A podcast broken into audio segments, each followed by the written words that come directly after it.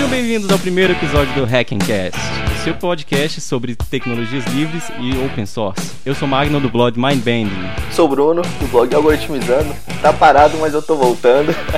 E eu sou o Ricardo, que não tem um blog nenhum, eu sou estagiário daqui. E aí, pessoal, como é que vocês estão? Tô bem, tô bem. Bem, obrigado. Tô super bem essa semana, cara, porque eu tenho que contar um negócio pra você. Comprei um PlayStation 4. Opa! Nossa senhora. Não, mas vai ter, vai ter um. Não, não é também assim. Você tá maluco que eu vou pagar 4 mil reais numa porra dessa? Não é assim Uai, também, não não. pagou? Eu tenho, mas nos esquemas, sabe? Comprei no Paraguai. Olha o exemplo que a gente já vai começar o podcast. Cara, eu comprei no Paraguai, mas eu paguei a taxa de importação. Pior é isso, que tudo no Brasil é absurdamente inflacionado, né? Se você comprar no exterior, trouxer pra dentro, pagar todos os impostos, sai mais barato ainda. Um bom exemplo disso é a loja da Apple que abriu. O próprio pessoal da Apple dos Estados Unidos ficou abismado nos preços das coisas que estavam anunciadas aqui no Brasil. Se eu não me engano, a gente tem o iPhone mais caro do mundo, né? O PlayStation 4, o Xbox One e o Wii U também são os mais caros do mundo. Bem, antes da gente ir, deixa eu só comentar aqui que o Ricardo é o nosso especialista em games. Toda hora que a gente for falar de games, é ele que vai provavelmente tomar as rédeas. Pelo menos eu, eu parei de jogar no meu Super Nintendo, então eu tô um pouco longe disso. Eu tô um pouco desatualizado com games também, eu vou te falar, viu? É importante que esse, esse especialista aí, cara, é assim, mais ou menos, mais ou menos, assim também. Bem, aí o pessoal vai perguntar, né? Mas, poxa, games, o que, que tem a ver games com hacker? Ah, cara, tudo, velho. e além do mais, esse podcast não é só sobre hackers. A ideia é apresentar tudo que, o, que um hacker gosta ou, ou gosta de fazer, ou a visão do mundo através dos olhos de um hacker. Então a gente vai falar aqui sobre quadrinhos, vai falar de cinema, vai falar de tudo que a gente tiver a fim de falar, mas claro, a gente vai sempre dar preferência para assuntos de tecnologia. Bem, a gente está começando um podcast novo. É, é até irônico você dizer que está começando um podcast na era que estão surgindo, na verdade, na era que o videocast está em voga. A gente está começando um podcast, por que, que a gente está tão atrasado, né? É simplesmente porque eu- a gente juntou três pessoas que acreditam que a, que a forma do podcast é uma, é uma mídia muito mais interessante do que o vídeo nos vídeos a gente tem muita coisa para distrair a gente, a gente tem efeito, tem inserções que deixam o vídeo bonitinho e a gente consegue muito, atrair muitas pessoas, mas o conteúdo às vezes falha. E a gente acredita que o podcast é uma mídia que tem muito mais a oferecer do que o vídeo, porque ela está disponível mais facilmente para todo mundo. Você consegue ouvir enquanto está no ônibus, você consegue ouvir enquanto está indo para o trabalho, dirigindo, você consegue ouvir enquanto você está trabalhando, fazendo algum trabalho manual, correndo, fazendo academia. Você não consegue ver um vídeo nessas condições. E então a gente está criando esse podcast para tentar passar alguns conceitos e conhecimentos e até tentar passar algumas coisas técnicas. A gente vai acabar falando muito de código, de programas, de bancos de dados e a gente vai ter muita coisa visual que vocês vão precisar olhar de vez em quando, mas vai estar sempre disponível no show notes. Vocês vão poder olhar depois ou, ou até antes se vocês quiserem se antecipar, mas vai estar sempre disponível, mas nunca ser um impeditivo para que você compreenda o que está acontecendo. Bem, então vamos começar.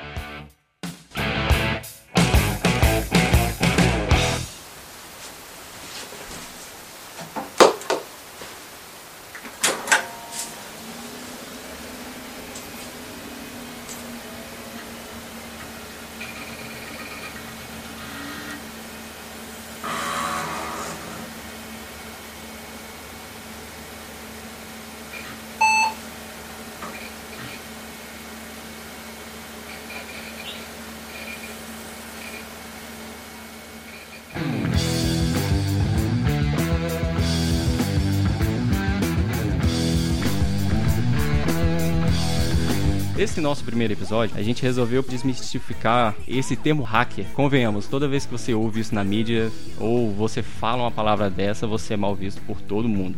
É, cara, parece que pega todo mundo má e a galera boa, a galera do meio, joga tudo num saco, amarra e coloca uma etiqueta hacker. E existem as diferenças, né, cara? Exatamente. Hoje em dia eles não estão colocando mais dentro do saco, né? Hoje em dia estão amarrando no post, né? Falou que é hacker.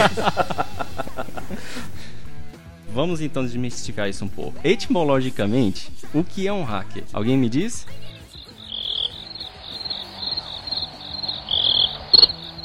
Então, Então, deixa eu definir então. Etimologicamente, o termo hacker vem da palavra hack, que é um verbo em inglês que significa cortar algo com golpes irregulares e sem precisão, de qualquer forma. Sabe quando você vai entrar na mata e sai distribuindo facada para tudo quanto é para abrir o mato? Isso era chamado de hack. Era simplesmente você abrir o seu caminho, hacking my way, para conhecer alguma coisa ou desbravar alguma coisa. Então a gente agora vai para um pouquinho de história.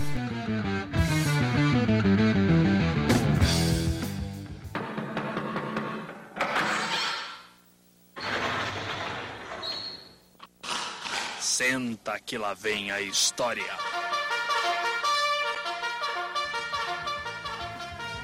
Então, o pessoal começou a adotar isso para várias coisas. O uso mais famoso foi no MIT, em 1960. E o termo hack, ou hacker, era usado para as pegadinhas éticas ou para as pessoas que faziam as pegadinhas lá.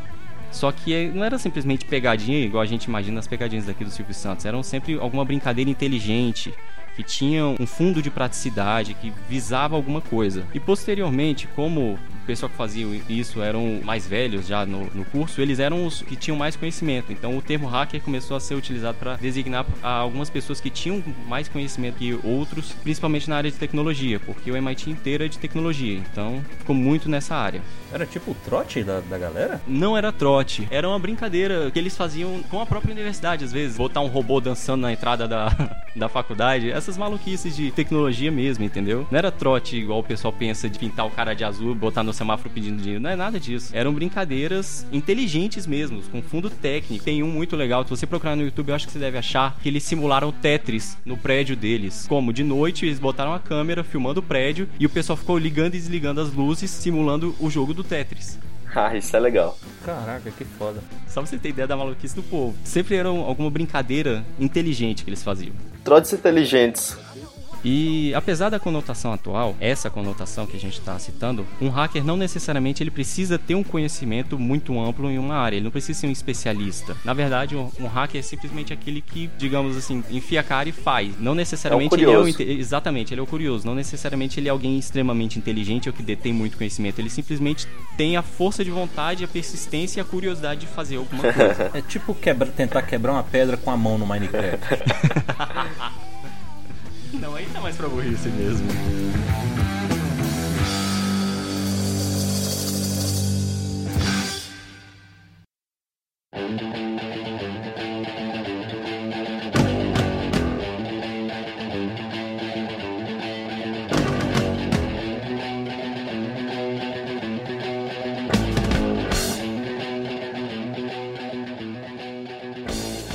Interessante é notar que a maioria dos hackers apareceu na época que a computação estava nascendo também. Se você buscar o histórico dos maiores hackers, eles sempre estavam naquela região onde o, o computador estava começando a despontar. Então você não tinha sistemas operacionais robustos como a gente tem hoje em dia. Cada um acaba fazendo a sua própria, sua própria modificação no computador. O seu computador simplesmente era uma máquina que interpretava um BASIC, por exemplo. Então, para ele fazer alguma coisa, você tinha que fazer um programa para ele. Ele não fazia nada mais além do que você mandasse. Então, o pessoal perdia muito tempo criando pequenos programinhas e brincando com isso. A própria Apple começou assim praticamente. E a Microsoft também. Devia ter sido uma época muito boa. Viu? Cara, viver nessa época deve ter sido muito divertido. Eu não sei se todo mundo sabe disso, mas nessa época os computadores eles não tinham HD, nada nesse sentido. Eles tinham uma fita magnética, parecendo uma fita cassete. Enfim, era. Cara, eu já mexi num computadorzinho dessa época. Tinha um amigo meu que tinha um computador desse aí. E tinha, o Commodore? Não lembro que porra era aquela, velho. Mas você tinha que ligar um toca-fita na parada, velho, tocar fita e, Isso. e tinha o esquema do volume. Se não tivesse no, no volume certo lá no. Cara, que parada escrota, bicho. Que, que Você sabe o que, que, era isso? Esse processo que você tá descrevendo de pegar um toca-fita da Play e colocar perto do microfone do computador era você carregando o programa dentro da memória do computador. Porque, como eu disse, ele não tinha HD. Ele lia o programa dessa fita através de ondas sonoras, carregava pra memória, para poder continuar executando alguma coisa. Que senão o computador simplesmente ficava parado com a tela preta. Ele não fazia mais nada. Verde, na verdade, que era um monitor de fósforo. Parabéns, parabéns pros caras que fizeram a parada. Transformar o som do ABBA em, em, em um joguinho. mais incrível é ver a evolução da tecnologia, né? Tão pouco tempo atrás, né? Como é que era antes, como é que tá hoje. Não, e o engraçado é você parar pra pensar que esse princípio de você usar o som pra fazer uma comunicação entre um sistema digital, a gente remete à, à época da internet de escada. Isso já existia naquela época. Só que a gente aqui no Brasil não tinha acesso. Veio aparecer internet de escada pra gente aqui em 1990. E lá já existia desde 1960. E existia ainda mais comum do que a gente tinha aqui em 1990. Porque muitos computadores, isso pra pessoas que trabalham em empresas grandes, eles eram meros terminais burros. Você pegava o telefone, ligava pra sua empresa, colocava ele no microfone do computador e a partir daí o seu computador começava a se comunicar com o servidor da empresa para você poder trabalhar de casa. Isso foi o princípio da internet. Já tinha home office. Já tinha home office nessa época. E a gente, em 1990, com o modem US Robots 56 kbps, achando que tava abalando, cara. Isso já era velharia, praticamente. Então, fazendo um fechamento, uma boa definição para hacker que eu gosto de dar é um cientista muito curioso, só que sem financiamento. Porque simplesmente é uma pessoa que tem muita curiosidade, mas não tem o financiamento, não tem, às vezes, com, com o que trabalhar. Então ela acaba improvisando muita coisa. Ou simplesmente pegando o que ela tem, abrindo para aprender como é que funciona. Na diversidade, cara, que a gente cresce. Exatamente. Um assunto que não tem nada a ver, mas só para efeito de comparação. Tem muita gente que fica falando por que, que os europeus tiveram aquele nível de desenvolvimento todo, enquanto se você for comparar com os índios da, da América do Sul. É porque lá na Europa eles não tinham nada. Enquanto aqui na América do Sul, o cara sentava embaixo da, da bananeira ali e esperava a banana cair. E tinha tudo na mão. E clima tropical, e não precisava se preocupar com água. É, realmente, uma ótima comparação. Exatamente. Aí você colocou aí o cientista, curioso, que sem financiamento. O cara não tem financiamento, ele vai se rebolar para fazer o negócio da, da forma mais barata possível. Exatamente. Mesmo que isso dê muito trabalho, né? Então isso vai exigir conhecimento.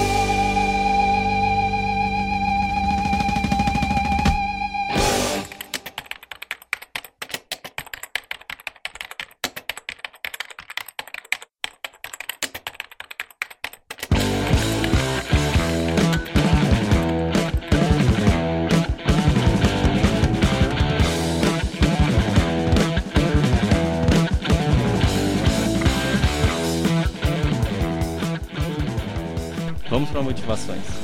Os hackers muitas vezes fazem algo simplesmente porque é possível, ou para provar que é possível. É, às vezes a galera fala que não é possível e vai lá, não, pera aí, vamos conversar É aqui. possível sim. É, inclusive disso, às vezes veio um pouco essa- dessa má reputação do hacker, porque às vezes ele só quer provar que é possível fazer uma coisa e as pessoas se ofendem com o que ele faz. Mas vale ressaltar que muitas vezes essas coisas que eles fazem é só por diversão. Eu acho que qualquer um aqui, tirando o Ricardo que diz que não mexe muito com programação, já pegou algum programa que fazia uma coisa e alterou ele para fazer outra coisa que você queria, porque você não estava às vezes satisfeito com a forma que ele funcionava. Sim. É, Às vezes é mera diversão mesmo. Ó, por exemplo, uma coisa que hacker gosta muito, customizar. Vamos trazer um pouco para uma realidade mais simples, né? Não vamos falar de customização de programa nem nada disso. Quem é que quando pega um computador recém-instalado fica com ele do jeitinho que está recém-instalado? Cara, a gente É, sempre sem vai chance. customizar, sempre vai instalar um tema, sempre vai mudar um pacote de ícone, sempre vai botar uma outra fonte, uma outra cor, vai pegar tudo, cara. A gente nunca. Esse tipo de gente nunca tá satisfeito com o que é entregue de primeira mão. Deixar mais a sua cara, né? Exatamente. O Mac é uma coisa que, que eu sinto falta, né? Até por ser fechado também, é até mesmo a questão do tema mesmo, né? Teve uma hora que, pô, vai ficar essa cor pra sempre. É, isso realmente é complicado. Eu acho que é por isso que eu não uso Mac nem Windows. Por causa do tema. ◆ Bem, e como o Ricardo falou, muitas vezes também eles simplesmente fazem algo só para entender como aquilo funciona. Igual ele falou, é abrir uma TV, um relógio, qualquer coisa. A gente acaba abrindo as coisas ou mexendo nas coisas para tentar entender como ela funciona. E também explorar o limite da tecnologia, né? Igual a gente estava falando da comunicação do computador via áudio. Você acha que o cara que criou isso, ele não estava tentando expandir o limite da tecnologia? É um exemplo clássico de um espírito hacker, você querer transcender aquela situação atual porque não está de acordo com o que você acha que poderia ser. E outra coisa que eles gostam muito é de usar algo fora do seu propósito inicial. Por exemplo, eu tava mostrando pro Ricardo um tempo atrás Ah, um cara esse que vídeo, esse vídeo eu vi hoje é sensacional. Pô, velho, bota no post esse, esse link que você manda. Você vai estar pra lá no show notes. Pode deixar. Da impressora matricial, tocando The Eye of the Tiger. Eu vi isso. Cara, que, Genial. que parada genial, velho. Você tá maluco, eu fiquei louco com isso aí. Não, eu fiquei ouvindo aquilo ali, boa. eu quase. Isso é um exemplo Cara, clássico de você usar uma coisa que tem um propósito, né, uma impressora, pra outra coisa, completamente fora do seu propósito, tocar música. Inclusive, se vocês colocarem no YouTube, tem diversas pessoas que fazem variações disso. A melhor de todas que eu vi não foi nem essa. Foi de um cara que pegou vários drives de disquetes. de- Eu não sei a faixa etária das pessoas que vão estar ouvindo isso, mas antes do CD, que já tá ficando desconhecido, tinha uma coisa chamada disquete. Tiveram vários tamanhos. E cada driver, quando lia o disquete, fazia um som diferente. Esse cara mapeou todos esses drivers e viu qual a frequência que cada um funcionava, colocou vários ligados no computador dele e escreveu um programa pra fazer uma orquestra de drivers de disquete tocando o tema do Star Wars, cara. É fenomenal. É o que toca o, o tema do Darth Vader, né? Desculpa, eu falei o, o tema do Star Wars, é, é a Marcha Imperial. É uma, uma dúvida aqui, Magno. Essa de usar algo fora do seu propósito inicial. Se enquadra aquele cara que usa o, o drive de CD como porta-copo, não? Não, isso aí. boa, boa, esse é o hacker. Esse é o estagiário. Estagiário à prova.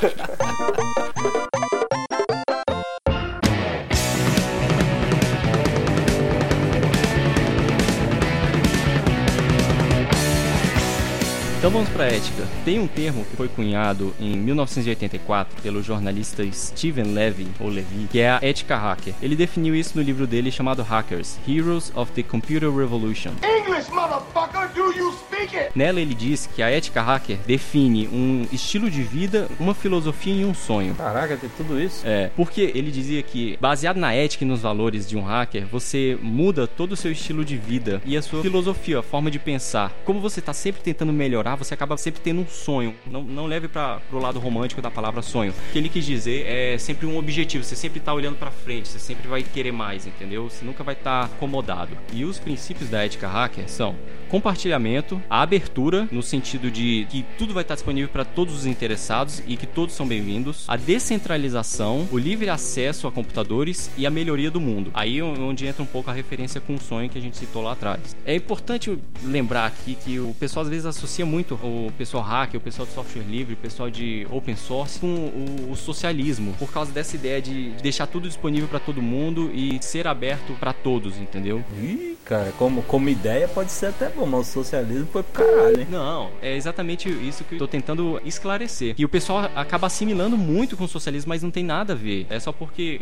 a gente vive num mundo muito capitalista, onde a informação e o conhecimento é sua garantia, entendeu? Se você souber disso e souber trabalhar com um, um certo, uma certa tecnologia, você vai estar bem. Pra que, que você vai ficar ensinando isso pros outros, entendeu? De graça, assim, sem cobrar nada. Não faz sentido no mundo capitalista. Até hoje eu me pergunto sobre isso, cara, dessa liberdade que a gente acaba encontrando na internet, de você digitar alguma coisa e ter- dependendo do que você tá procurando ter alguma dificuldade, claro, mas de você acabar encontrando que algum maluco foi lá e colocou. O que que esse maluco tá ganhando com isso? A grande questão também é que quando você compartilha, você também tá aprendendo, né? Com certeza. Quando você passa pra frente aquilo que você sabe, né? Você tá aprendendo e tá permitindo que outras pessoas também possam melhorar aquilo ali que você começou ou já pegou de alguém, né? É difícil você criar algo hoje em dia, né? Esse é um É, ponto. tem esse ponto que você falou, mas o pessoal hacker ou da cultura hacker acaba realmente compartilhando informação simplesmente pelo prazer de compartilhar. Isso começou com coisas simples assim: ah, pessoal, eu consegui fazer tal coisa. O pessoal compartilha coisas simplesmente para mostrar que conseguiu. Por exemplo, há dois anos atrás, na PyCon, teve um maluco que fez uma palestra mostrando como ele se livrou dos esquilos que estavam invadindo o jardim dele. Eu vi isso. Ele, ele pegou uma webcam, colocou na janela, ligou no computador dele, escreveu um programa para ficar monitorando via webcam e quando ele detectasse movimento, um braço robótico movia uma arma de pistola d'água na direção do movimento e atirava. Tem o vídeo da precisão do, do tiro dele. Ele não erra um tiro. Esses skills tem história pra contar agora, velho. Cara, Sabe, é uma loucura que ele fez só pra ele e provavelmente alguém vai querer repetir, mas que não tem um- uma aplicação ampla. Mas ele compartilhou o código fonte, o esquemático de todo o braço mecânico, compartilhou tudo e tem vídeos de como ele fez e do funcionamento. Simplesmente pra mostrar, olha gente, o que, que eu fiz, que legal. Então é assim que geralmente começa es- essa questão de compartilhamento de conhecimento. Simplesmente pra mostrar uma coisa que você descobriu como fazer, você achou legal e que outros podem se divertir com isso. Seja pra implementar porque você também quer se livrar dos seus esquilos ou de outros outro animal que esteja invadindo seu quintal, ou seja simplesmente para ver se a ideia dele que ele tá falando que fez realmente vale. Essa questão de compartilhamento é muito ampla. Tem um, tem um outro valor, tô vendo aqui, que é a hostilidade ao segredo. Tô bem, tô, tô bem por dentro da, das, da parte de, de hack que o pessoal faz dos consoles de videogame, de desbloqueio, de, de colocar seu próprio software, essas coisas. Sempre, sempre começa com a ideia de você colocar, colocar os seus próprios programas no, no, no hardware que você comprou. Então, assim, sempre que, que a galera descobre alguma coisa nova, ah, conseguimos fazer o dump de algum chip do, do console, ou conseguimos pegar um, um, um Blu-ray, conseguimos decodificar e tirar a informação para um, um, futuro uso, alguma coisa assim. Eles vão liberando, vão falando, ó, com isso aqui você pode usar e a gente conseguiu isso e você, se você conseguir fazer mais alguma coisa, tá aí. Dá pra ver que é só porque o que você colocou. Pelo prazer. O prazer mesmo de desvendar um segredo, entendeu? A galera Exatamente. foi lá e colocou, não, não, você não pode. é, é, é é, é um programa meu, é, é o meu sistema operacional, você não vai mexer nele, você só vai usar aquilo que eu liberar que você possa usar e você vai pagar por isso. A descontentação da maioria dos hackers, cara. Eu comprei com o meu dinheiro, está na minha casa, por que que eu devo obedecer regras dos outros? Se é meu. Exatamente. Se você tem expertise para programar para aquela parada, deveria ser liberado. Inclusive, já um bom tempo atrás, não sei se vocês lembram, o PlayStation 3 ele vinha com a opção de você instalar Linux nele. Sim, e tinha sim, Linux adaptado para você usar com controle, só que aí depois de um tempo, eles simplesmente tiraram essa opção. Inclusive o pessoal, se não me engano, da PUC comprou um monte de PlayStation 3, limou o sistema original da Sony e instalou Linux nele. Sim, Linux não, acho que foi o BSD na verdade. E fez um grid de processamento para rodar simulações. Hoje eu já não sei, mas na época o processador Cell do PlayStation 3 era, era, top, era um dos melhores. Era um dos melhores. Voltando um pouco no que você falou de que o pessoal quebra, põe na internet e fala, olha, eu consegui até aqui ver o que, que vocês conseguem. Isso exemplifica bem a descentralização que o pessoal de hacker gosta de ter. É, eles sempre pensam que uma pessoa tem suas limitações. Então, quantas pessoas mais olhando ou tentando alguma coisa, mais possível é o sucesso. Por isso o compartilhamento, uma vez que você compartilha também o que você conseguiu, alguém pode falar, olha, eu estava replicando o que você fez e descobri mais isso aqui, uma forma de melhorar. Então sempre tem essa troca, essa ida e vinda de conhecimento, entendeu? E essa descentralização favorece isso, porque você, uma vez que você joga isso na rede, na internet, cara, você está suscetível a milhões de olhos. Se você deixou passar despercebido um erro, esses milhões de olhos não vão deixar e vão te apontar. Aí você pode ter dois cenários: a pessoa te apontando de forma crítica ruim, você tem que ter a, a capacidade de absorver essa crítica ruim e corrigir seu erro e melhorar, ou eles podem vir de uma, de uma maneira boa, uma contribuição já pronta. Que isso é muito comum na área do, do software livre. Você tem um código, tem um defeito que você não viu, não preveu e o pessoa já te devolve com uma correção. Então isso é, é interessante da questão do compartilhamento e descentralização. Por isso que eles valorizam tanto isso. Já que a gente falou de software livre, então vale ressaltar que, baseado nessa ética hacker dos anos 80, nasceu o movimento do software livre pelo Richard Stallman.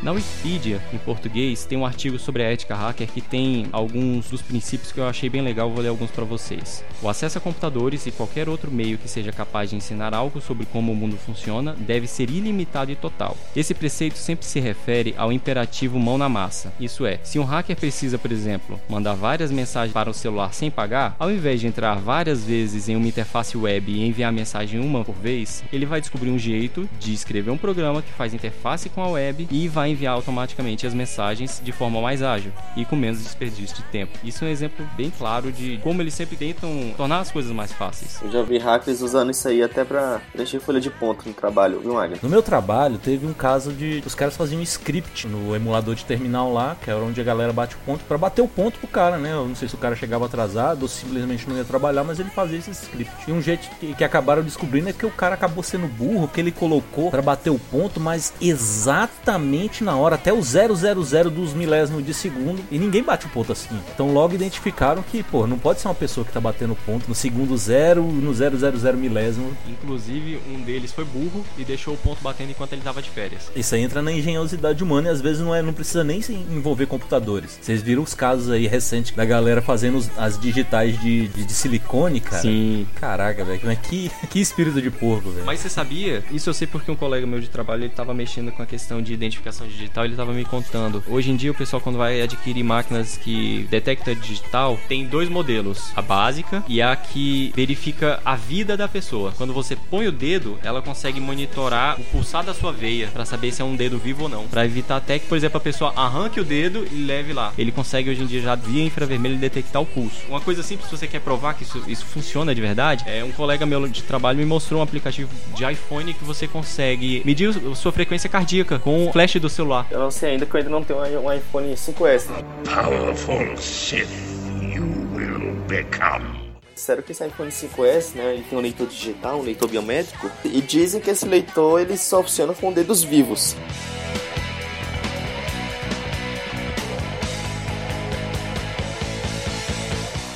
Aí voltando um pouco no assunto, aí é que começa a complicação do termo hacker, tem uma conotação boa e uma conotação ruim, porque pro pessoal da operadora, que não quer que você mande mensagem de graça, o que ele tá fazendo é ruim. E pro ponto de vista do empregador, o empregado faz o script para bater o ponto dele, também isso é ruim. Então isso acaba ajudando a conotação ruim do termo hacker. Então a gente tem que tomar muito cuidado com essa diferenciação. É aí que entra várias classificações, né, que tem dos hackers. É, essas classificações a gente até aborda mais pra frente, mas eu não sou muito a favor delas, cara, porque tem o White Hat Hacker, o Black Hat Hacker, Grey Hat Hacker e por aí vai, né? Por que, que o preto tem que ser ruim, hein?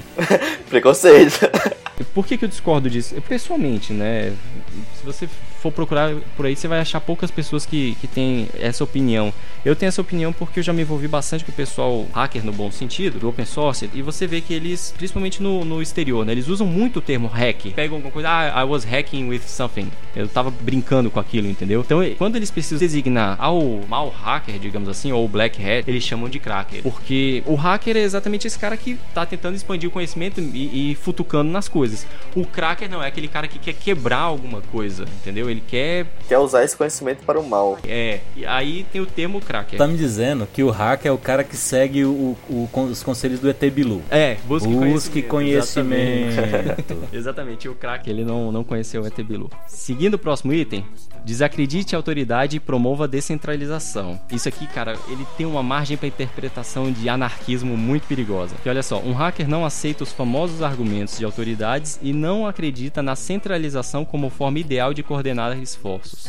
O que o pessoal, quando criou essa ética, o que eles estavam querendo dizer é que quando você deixa tudo na mão de uma, uma unidade centralizadora, é muito perigoso que elas comecem a utilizar aquilo para propósitos próprios. Vamos um exemplo prático: MySQL, que era um servidor de banco de dados open source que era amplamente utilizado. Resultado: foi vendido para Sun e depois foi para Oracle. Né? E hoje em dia o pessoal reclama pra caramba da maneira que a Oracle tá tocando esse, esse sistema. Então eles acreditam muito de qualquer centralização. Eles acreditam que é muito mais interessante que deixa aquela coisa ser um organismo vivo e se desenvolver por si. Você pode ter no máximo alguém que coordena esse desenvolvimento ali, como a gente tem, por exemplo, o Linux no desenvolvimento do, do kernel Linux, ou o Guido Van Rossum, que é o, o coordenador do, do, desenvolvimento da linguagem Python. Apesar de ser um, ainda uma parte centralizada desse tipo de coisa, eles são detentores de um, de um poder de decisão, mas não totalmente, entendeu? Se a comunidade quer implementar uma coisa, não é ele que vai falar, não, você não vai pôr isso aqui dentro, entendeu? Ele pode falar, não, desse jeito não, porque vai implicar em tais tais coisas, mas não proibir uma funcionalidade que todo mundo quer. Se todo mundo quer, ele não vai poder proibir, entendeu?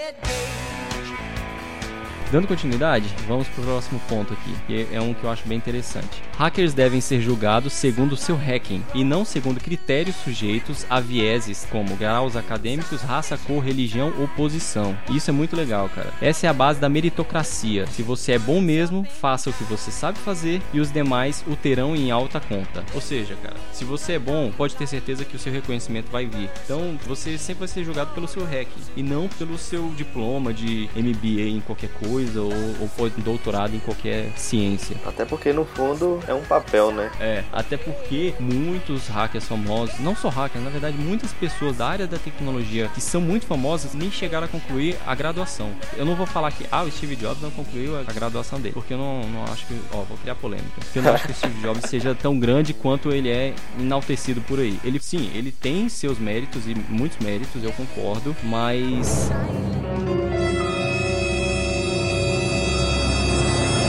Ele é overrated, cara.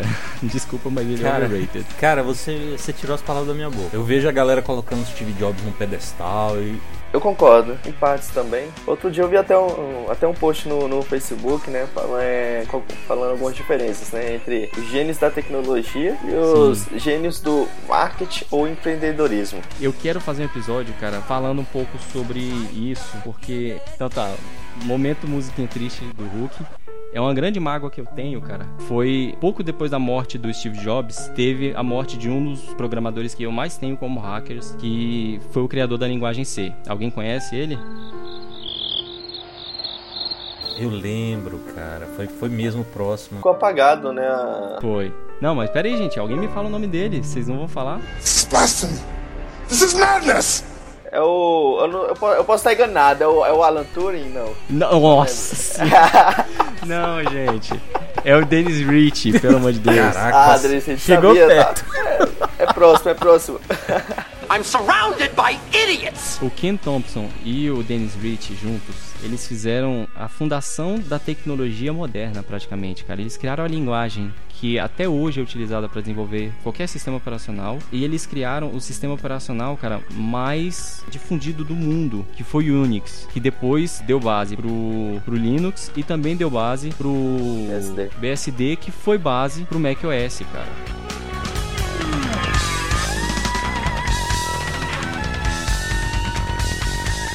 Bem, vamos dar continuidade. Tem uma parte aqui que eu acho muito interessante e que muita gente não entende. Porque eu acho que você tem que estar muito dentro da, da área para conseguir ver isso. É que você pode criar arte e beleza no computador. Hacking é equivalente a arte e criatividade. Uma boa programação é uma arte única que possui a assinatura e o estilo do hacker. Quem, quem é programador que estiver me ouvindo aí que já fez algum código assim que você teve que colocar em produção ou teve que fazer para resolver alguma coisa e você olhou pro código assim, cara, cara, esse código eu quero esconder na última gaveta atrás daquelas cuecas velhas porque eu não quero que ninguém veja essa porcaria que tá muito feio. Mas sempre tem aquele momento que você faz o código, você afasta assim da mesa assim e fala: "Puta que pariu, velho, que coisa massa".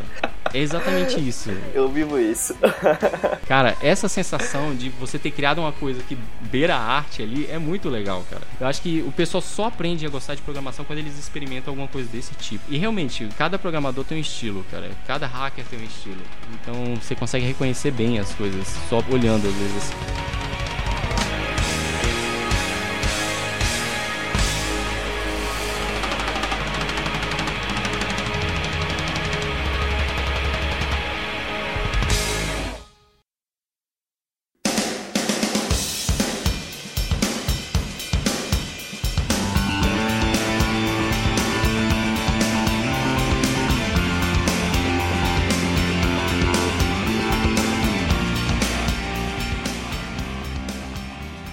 Que não é um hacker então? Né? Os hackers, como eu- comentei, eles não invadem computador, não roubam senhas, não criam vírus. Isso são crackers.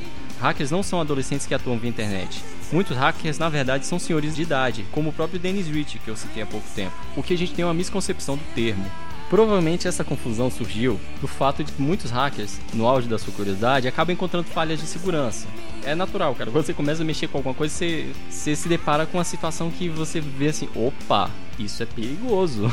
Alguém pode explorar isso aqui. E geralmente os hackers, pelo menos os bons, né? O que eles fazem é enviar um e-mail. Por exemplo, você encontrou uma falha de segurança num site. Você entra em contato com o pessoal do site, olha, eu encontrei isso, isso aqui. Eu lembro que teve um cara que achou um, um- um erro no Facebook lá e ele ficou mandando o, o bug report lá e não, não, não deu nada, né? Aí até que ele, ele resolveu fazer um, um- Ele mesmo fazer um post lá no, no- na conta do Zuckerberg. Aí o pessoal ficou doido. Exatamente. Aí, aí deram ouvido pra ele. Só que ele foi, ao invés de ter recompensa, ele foi banido porque deixou de seguir a, a- a política lá do Facebook. O cara, o cara fez um favor, tentou. Entendeu? É- Cara, é, complicado, cara. Você deu o exemplo perfeito do que eu ia descrever, que é muitas vezes o hacker encontra um erro, percebe que a situação é crítica, envia, é ignorado e, cara, no auge do seu desespero de, cara, eu achei um negócio absurdo e não estão me dando bola, não estão dando valor pro que eu tô mostrando, tem que fazer alguma coisa. Ele tem duas opções: ou provar que ele tá certo, prova que a, a falha dele existe, ou ele, ele vem a, a público com isso, entendeu? Ele vai no, num site dele ou num blog, qualquer coisa, ou até dentro do próprio Facebook e fala. Tem um erro desse jeito e vocês podem explorar desse jeito. Você está expondo a falha de um site ou de qualquer outro produto E as duas coisas, infelizmente, elas são vistas com maus olhos. Porque numa você tá explorando uma falha, por mais que seja com o intuito de provar para eles que tem uma falha, eles vão ver com maus olhos, eles vão achar que você está executando uma ação, uma ação, de má fé. E no outro caso, você está praticamente ensinando as pessoas a atacarem um site. Então é, é, extremamente perigoso, mas no auge do desespero de um hacker, ele acaba cometendo uma besteira dessa. É comum isso acontecer e tem que se tomar muito cuidado com isso. É, esse negócio de você achar uma falha e, e, explorar ela é chamada de exploits. Exploit, isso é muito usado nos hacks de, de, de videogame, cara. Olha aí. É você achar uma falha e explorá-la. Isso é um exploit. Pra quem gosta de se divertir, tem uma tirinha chamada XKCD. Eu acho que todo mundo da, da comunidade mais nerd assim deve conhecê-la. Tem uma que eu acho fenomenal, que o nome é Exploits of a Mom.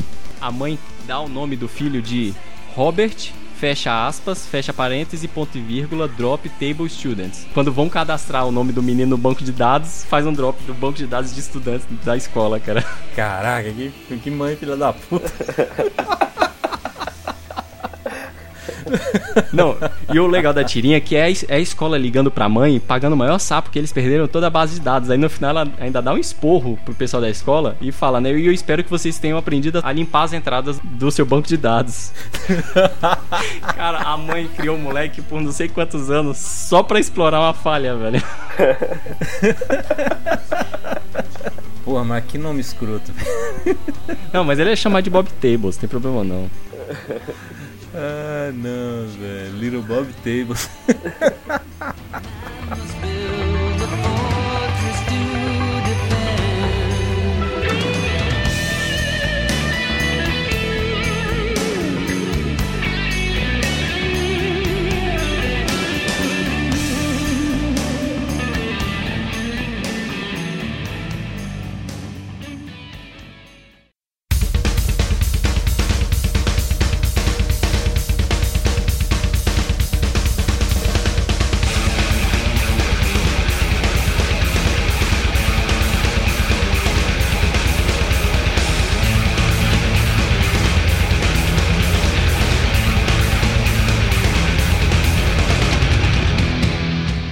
Bem, a cultura hacker ela tem um símbolo bem interessante, que é o glider. Eu tava até falando isso com o Ricardo há pouco tempo. Esse símbolo ele vem de um jogo chamado Game of Life. Não é aquele jogo de tabuleiro, o jogo da vida que, você, que a gente sempre imagina. O Game of Life. Quando eu li isso na pauta, eu fiquei tentando ligar o jogo da vida com, com, com, com hacker. A primeira vez que eu vi o termo, pensei a mesma coisa.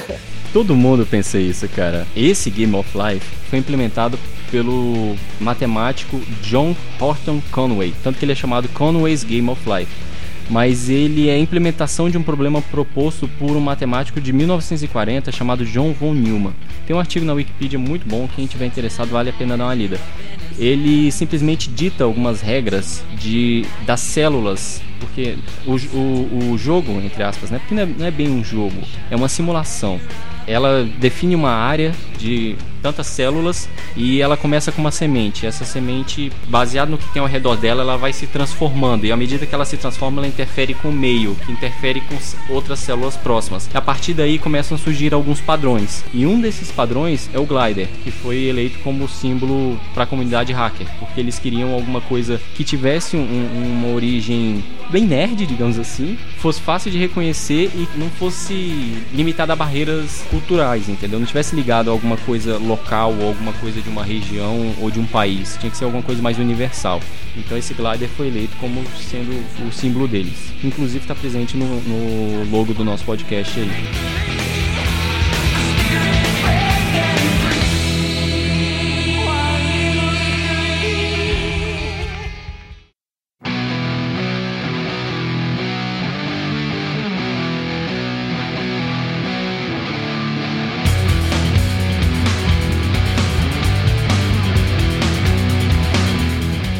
A gente já falou de tudo isso, mas como é que surgem os hackers, né? É...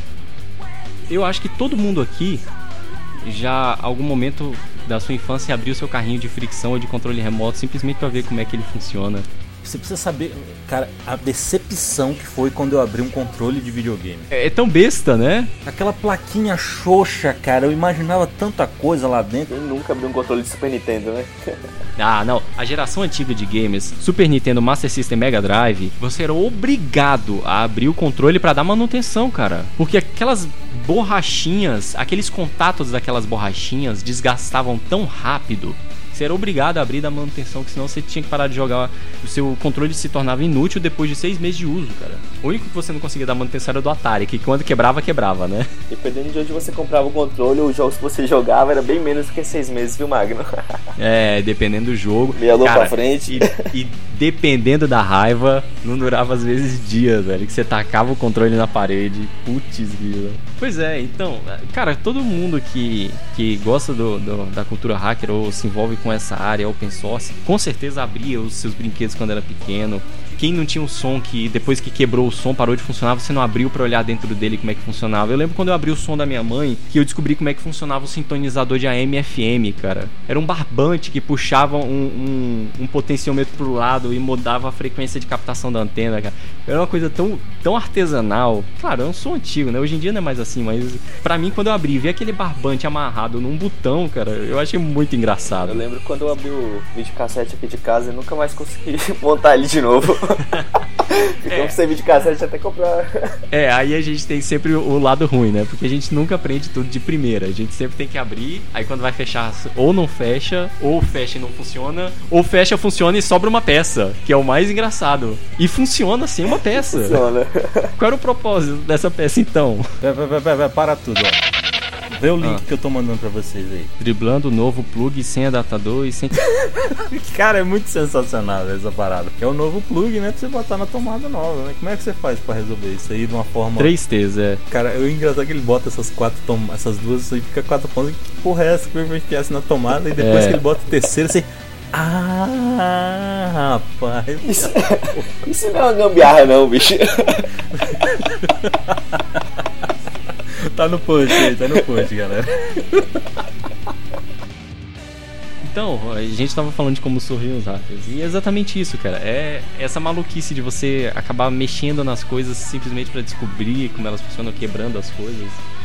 E tendo prazer em entender, às vezes, como é que funciona, por exemplo, é, o tambor de, de, tranca da sua porta de casa. Vocês já abriram o, o, a tranca da porta para ver como é que ela funciona? Cara, ninguém nunca fez isso, só eu. Eu já precisei abrir.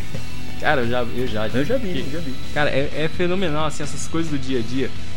Outro sintoma claro de alguém que vai vir a se tornar um hacker, cara, é Lego. Cara, Lego é um dos jogos mais, um dos brinquedos mais criativos e que mais, hoje em dia já nem tanto. Os Legos mudaram tanto hoje em dia, mas antigamente aquelas pecinhas pequenas, você comprava baldes e baldes daquilo e podia montar o que quisesse. Eu só brincava de Lego quando eu ia para casa de algum amigo, porque era muito caro. Na verdade, o Lego também tá evoluindo hoje. Dias para trás teve uma competição uma das empresas do Sistema S, né, no SESI, né, de robótica com Lego. Ah, sim. O, o, Lego, na verdade, ele tem um pacote de robótica com linguagem de programação própria. É isso. É um fechado, chip. né? É, é fechado. fechado. Mas tem, tem frentes abertas aí que estão fazendo algo parecido com o Arduino, né? Sim, Eles liberam, sim. inclusive, o código e tudo mais. Pra, né? É um Lego do, do futuro, eu diria. É. É, isso é muito legal. O Lego é, era um dos brinquedos que eu gostava muito de brincar, porque eu, pelo menos, via o funcionamento da, de todas aquelas catracas, né? Que você ligava uma na outra, passava um, um, Não era um barbante, né? Era tipo uma borrachinha, você ligava uma na outra, girava, conseguia fazer uma, uma escavadeirazinha que você controlava por polia. Vocês chegaram a brincar com esse tipo de Lego? Não, cara, eu tive infância muito pobre. Não, meu Lego era mais simples. Eu, eu, também tive, eu só brincava na casa de amigo. Mas tinha uns Legos, cara, que você conseguia fazer, assim, tratorezinhos que andavam e levantavam aquela pá, sabe, escavador. Meu, Cara, primo, achava... meu primo tinha desses, o meu era mais simples. Pois é, era muito, muito interessante. É importante lembrar que tem duas vertentes aí. Tem a vertente da galera que compra a caixinha do Lego lá, que fala, ah, esse Lego aqui faz um carrinho. Aí o cara vai faz um carrinho e brinca. E tem a vertente do cara que não interessa o que tá na tampa, ele junta aquele montão e faz o que ele quiser com esse assunto de, de, extrema criatividade, a gente acaba tendo nesse universo a predominância masculina, né? Infelizmente. É muito difícil achar mulher nesse meio. Não estou dizendo que as mulheres não são criativas, mas é porque as mulheres geralmente não se apaixonam por esse universo.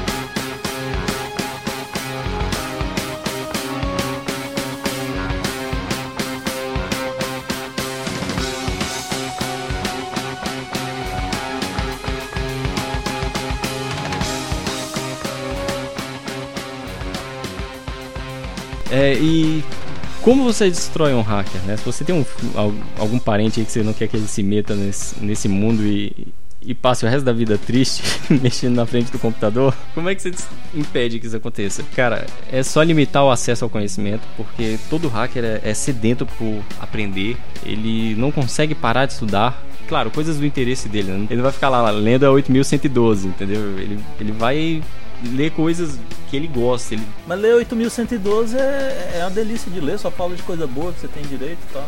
É, tá, vai nessa. Outra forma de destruir o crescimento de um hacker é forçar que ele aprenda como todos os outros, cara. Geralmente os hackers eles têm uma forma de aprender diferente. Eu, eu pelo menos tinha muita dificuldade na escola por causa da forma que minha professora de matemática explicava. Eu tinha, é, ela botava a gente para fazer cálculos de soma, isso quando era moleque, né? Cálculos de soma e subtração de cabeça, né? Eles têm lá toda uma, uma formulazinha de como você faz o, o, cálculo de soma, subtração e divisão. E eu não queria fazer daquele jeito. Na minha cabeça era muito mais simples eu fazer de outro jeito, sabe? Que ela falava, ah, você põe lá um número embaixo do outro. Eu não conseguia pensar desse jeito. Eu preferia partir os números em pedaços e trabalhar com os pedaços e depois juntar tudo. Para mim era muito mais, mais simples e lógico. A professora estava errada justamente pelo fato de que todos os matemáticos, os bons, fazem justamente isso aí que você falou, cara. Aliás, em cálculo lá, a soma do, de, de, de, de derivados, eu esqueci essa porra toda. Mas tem, tem, tem, tem tudo isso, velho. De você pegar um problema que, que, que é cabeludo, você divide em problemas menores, é. velho. É a lógica da programação, é você repartir em problemas menores. Para quem não ficou claro, por exemplo, por favor, considere que eu, que eu era pequeno dessa época de problema, viu? Mas, por exemplo, você quer 7 vezes 8. De... Não, não, tô falando de coisas mais simples. Por exemplo, 18 menos 3. Eu não conseguia burlou, pensar. Burlou, burlou, burlou, não sabe. É 56, viu? Ai, ai, ai. Inclusive, eu, eu, inclusive expliquei o 7 vezes 8 pra, pra, pra menina uma vez, que ela tava com dificuldade pra cá. Eu falei, então, pensa nas contas fáceis pra você. Conta de 5 não é fácil? Conta de 3 não é fácil? Então faz 7 vezes 5 e 7 vezes 3, que é facinho, depois soma no final. É, esse tipo de coisa. Por exemplo, eu ia dar um exemplo mais simples, que era o, o que minha professora reclamava que eu fazia. Ela falava lá, sei lá, 18 menos 3. Em vez de eu pensar um 18 e tirar 3, eu pensava, 18 é 15 mais 3. Menos 3, corta 3 com 3 é 15. Boa! Oh. Cara, eu não sei porquê, mas eu não consigo levar o meu raciocínio do outro jeito. Desde pequeno eu faço desse jeito, esses tipos de cálculo, entendeu? Soma, subtração, multiplicação, divisão. Eu sempre faço assim, igual você falou da multiplicação. Eu prefiro pensar em, em dois números separados, somar depois o resultado e ver, entendeu? Então, assim, geralmente as, as pessoas que, que mexem com essas coisas, elas têm uma forma de pensar própria, cara. E a, o sistema de ensino atual, ele parece militar. Eles querem que todo mundo seja igual, pense do mesmo jeito, tenha as mesmas ideias. E não funciona assim. Na verdade, esse é o interesse deles, né? É, esse é o interesse deles para que sejam todos iguais, mais fácil de controlar. E aí a gente entra em outro, que é controlar e editar o processo criativo, né? Às vezes você é, você quer começar um trabalho de um jeito, por exemplo, trabalho, sei lá, de graduação, o professor fala, não, começa a escrever, você começa escrevendo isso aqui, isso aqui, isso aqui, depois você parte para o desenvolvimento, faz a parte prática e você depois você escreve a conclusão. Eu, quando fiz a minha pós-graduação, fiz primeiro toda a parte prática, escrevi a conclusão para depois voltar e fazer toda a parte do, do desenvolvimento. Porque como é que eu vou fazer um desenvolvimento se eu, eu não sei se lá na frente a parte prática vai dar errado? Eu precisava ter certeza da parte prática. Putz, essa tua dica ia me ajudar bastante na minha, E, e, graças a isso, eu mudei o foco do meu trabalho três vezes, porque eu tava vendo que da forma que eu ia conduzir não ia dar certo. Eu fui mudando, mudando, adequando. Quando eu tinha uma, uma parte prática pronta, eu fui escrever. Meu professor ficou puto, mas eu fiz só praticamente, porque não queria me ajudar desse jeito. E outra coisa é você fixar as atividades de uma, dele baseada no retorno financeiro, cara. É, isso não só de emprego, qualquer coisa. Se você é, põe é, é, um adolescente, por exemplo, não, vai fazer tal curso porque dá dinheiro, mas a pessoa não quer fazer isso, cara você está matando todo o, o, o, potencial de uma pessoa. Hein? Muitos pais fazem isso. Filhos querem seguir uma trilha que eles gostam, têm paixão, mas na região que eles moram não vai dar dinheiro, entendeu? Ou você não vai ter área de atuação. E você acaba perdendo uma, uma possibilidade de uma grande mente nessa área. A verdade é que você vai, ser, você vai ganhar dinheiro em qualquer área se você fizer o que você gosta, né? Daquele que você tem paixão. Dependendo se na sua região não tem, você, você for bom naquilo ali, você, você vai. É, você vai criar, exatamente. Você vai criar, vai vai criar inclusive visibilidade para fora. É, exatamente.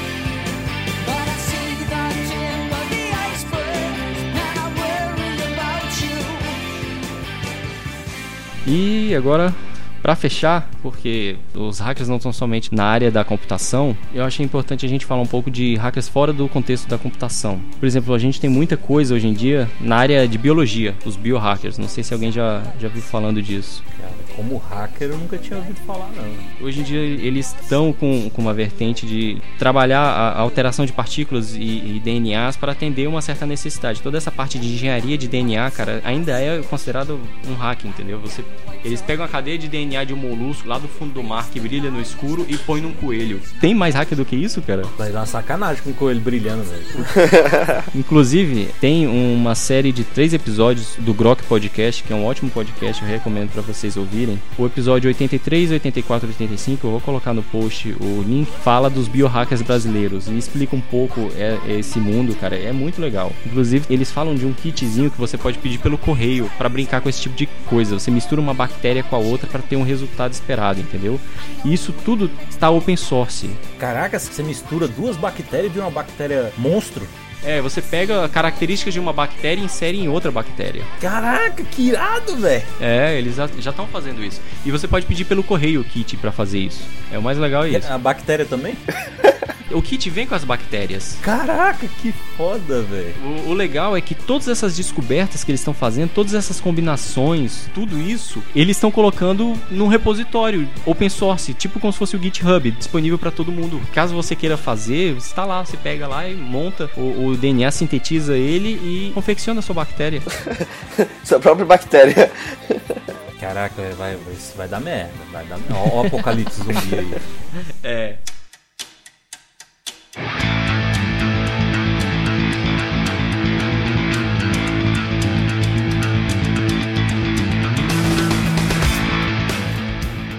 Aí tem, por exemplo, na área da medicina, toda essa parte de nanorobôs que a gente tá vendo evoluir aí, os membros artificiais controlados pela mente, tudo isso ainda é considerado muito, muito primitivo, então o pessoal considera como hack. Quem está mexendo nisso é o pessoal da área de computação que está fugindo para a área das humanas para poder mexer com isso.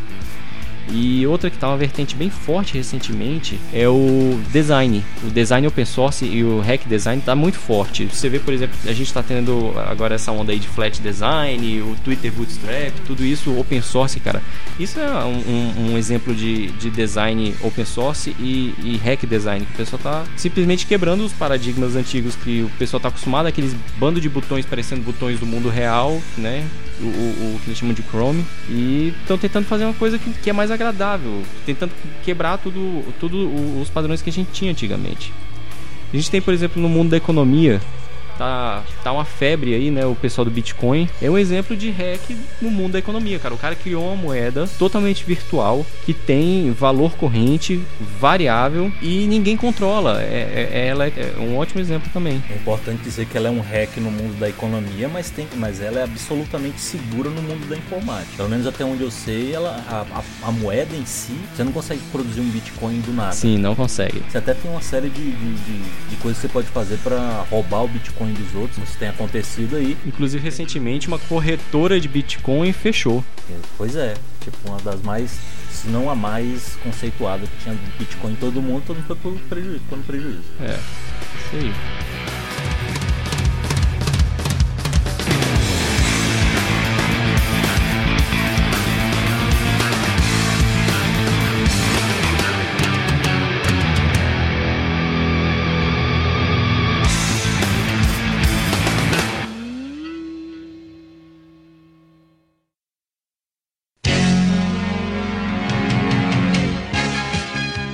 Bem, pessoal, esse foi o nosso primeiro episódio. Episódio piloto. Piloto não, beta.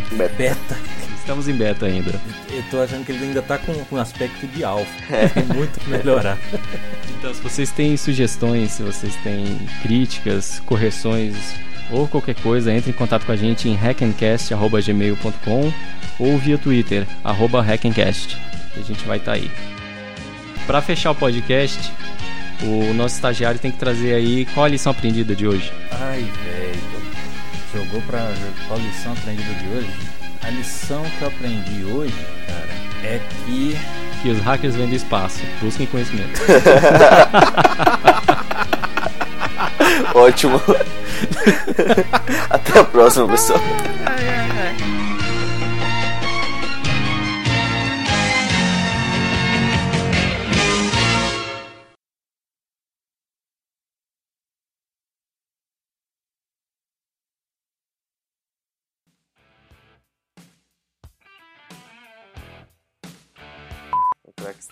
lado negro da força. É, foi pro lado negro da força, boa. Olha aí, o na- lado negro de novo, tem, que é tudo errado. Eu acho que é por isso que na tradução nova do Star Wars eles botaram na- o lado escuro, o lado sombrio, Ah, foi? alguma coisa assim. Eles Foi tinham que colocar tra- o lado afrodescendente.